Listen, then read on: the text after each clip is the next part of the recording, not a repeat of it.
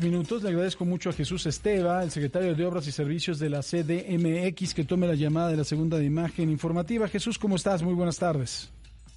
Muy buenas tardes, Francisco. A tus órdenes. Te aprecio mucho que tomes esta llamada. Además, ya te he escuchado en muchos espacios y yo supongo que ya debe estar, ya debe estar cansado, pero es importante para todo el auditorio. Y yo fíjate que escuchándote, a mí me gustaría eh, que pudiéramos platicar un tema que la verdad es que yo creo que muchos que no somos ingenieros y que no conocemos de obras no entendemos, Jesús.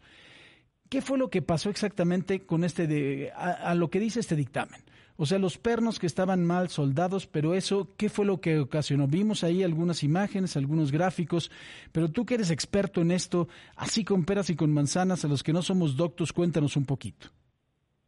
Sí, les, les platico. Ayer se informó el dictamen preliminar, es decir, eh, la empresa DNB, especialista en gestión de riesgos a nivel mundial, planteó que sus procedimientos, sus procesos para llegar al, a la razón definitiva, final, de por qué se cayó, eso le va a llevar más tiempo. Sin embargo, ayer lo que presentó son los hallazgos preliminares. Ellos, en su primera etapa que se cumplió eh, el día de ayer, fue esto es lo que encontramos y lo que encontraron fue que hay traves donde el plano dice que debieran de existir dos pernos a cada 30 centímetros. Bueno, hay una trave, una trave diagonal, que debían de existir estos pernos y los pernos no están, nunca se colocaron.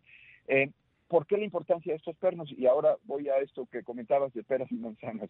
Eh, eh, esta sección, este tramo del viaducto elevado, tiene dos traves metálicas como apoyo y encima de ello lleva unas traves, unas losas prefabricadas de concreto.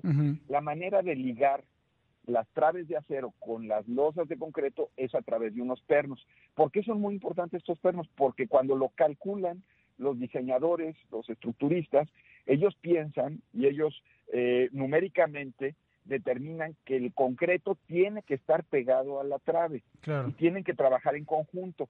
Si se separa una de otra, la trave entra en esfuerzos distintos a los que fue diseñado. De ahí la importancia de estos conectores o pernos que, que eh, encuentra DNB. Eh, ¿Qué encontró? Bueno, por un lado, que no están algunos pernos que vienen marcados en los planos y no existen. Otra cosa, que algunos de estos pernos eh, no tienen la soldadura adecuada. Encontraron algo que le llaman el ferrule cerámico.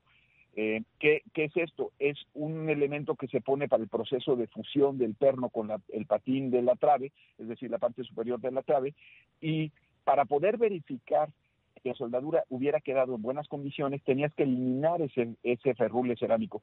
Y encontraron muchas fotos donde se ven ahí estas protecciones cerámicas. Eso pues no permite asegurar que esa soldadura estaba en buenas condiciones. Una vez que tiene estos hallazgos, la empresa lo que plantea es, ahora necesito hacer pruebas de resistencia de materiales. Es decir, si la trave resiste para lo que estaba diseñado, si tiene la calidad, los concretos, otra cosa que observan también son concretos de diferente calidad. Es decir, la trave prefabricada trae un concreto y resulta que ahí en campo pareciera que hicieron unos ajustes y colaron en sitio con otra calidad de concreto. Entonces se sacaron muestras de esos concretos y ahorita están en proceso de pruebas para ver su resistencia, sus agregados y tiene las proporciones de materiales que tienen que tener esos concretos. Una vez que tengan esos resultados, ellos nos van a poder decir el 14 de julio la causa inicial eh, de este fallo. Es decir, esta es la causa de por qué se cayó. Eh, pero todavía falta lo que llaman ellos eh, causa raíz, es decir, se cayó porque no estaban los pernos, porque los materiales, lo que ellos determinen. Pero ahora, ¿cuál es la causa raíz? La planeación, eh, eh, si, si tiene que ver con el paso de los trenes, el número de ciclo de trenes, si tuvo fatiga, es más, las condiciones meteorológicas, si ese día había cierta temperatura, es decir, ellos ya van al origen más preciso eh, para determinar esa causa raíz. Y eso se dará el 31 de agosto. Minutos estamos platicando con Jesús Esteban Medina, secretario de Obras y Servicios de la CDMX. Jesús, yo tengo dos dudas más eh, que te ruego, si tienes la posibilidad de, de contestarlas, porque sé que hay muchas cosas que en este momento también es complicado. Se supone que cuando se hace una obra de estas hay una supervisión y hay una certificación. ¿La supervisión y la certificación en algún momento pudieron haber detectado esto o no es posible? Bueno, es a la fiscalía la que le toca justamente determinar esos aspectos. Aquí lo que hace DNB es entender por qué se cayó en términos de si le faltaba un perno, va a hacer modelos analíticos, va a hacer modelos numéricos y la resistencia material y nos va a explicar por qué se cayó. Ya la responsabilidad de cada parte a la que le tocaba, ya sea ejecutar el trabajo o supervisarlo o hacer pruebas, etcétera, eso ya le corresponde a la fiscalía. Jesús, por otro lado, ¿por qué la empresa DNB? Esta empresa es noruega, ¿por qué ellos? Pues es una empresa, es una de las tres empresas más importantes en gestión de riesgo a nivel mundial. Tiene presencia en 100 países. Ayer en la mesa nos acompañaba David Norfleet, que es el encargado para ingeniería forense, es decir, para este tipo de, de incidentes o de accidentes eh, a nivel regional. Él nos platicaba hace unos días de que al año tiene más de 100 casos que resuelven con tipo de ingeniería, eh, de este, estos análisis de ingeniería forense, y de estos 100 casos nos decía que tres son de alto nivel, uno de ellos, por ejemplo, el que ahora están tratando. Entonces es una empresa especializada, es una empresa muy importante a nivel mundial con mucho prestigio. Por eso, pues se planteó el contratarlos a ellos eso es muy importante que la gente lo sepa y te agradezco mucho que nos hayas tomado esta llamada, mi querido Jesús. Y vamos a estar muy pendientes, pero todavía falta mucho, ¿no? Todavía falta mucho eh, eh, en este asunto como para estar echando campanas al vuelo, como para culpar a cualquier persona. Así es, por eso también la, la otra cuestión es lo que es muy importante, ya que la ciudadanía tenga la posibilidad de restablecer un sistema de movilidad importante y de ahí que la jefa de gobierno ayer anunciara que independientemente de esos resultados, a partir de estos preliminares y de lo que acabamos de escuchar del Colegio de Ingenieros Civiles, voy saliendo del colegio donde presentaron un informe sobre la inspección que llevaron a cabo en todo el tramo elevado, es decir, lo que quedó en pie, y se determinó establecer un comité técnico para el reforzamiento y rehabilitación de la, de la línea 12. Entonces, es para no tener que esperar eh, si es si hay 180 mil pernos y verificar si todos están colocados, porque además requeriría estudios muy detallados como de radiografías, como de ultrasonido, eh, para no tener que hacer ese tipo de análisis que sería imposible prácticamente. Te sale más caro que volverlo a hacer, ¿no?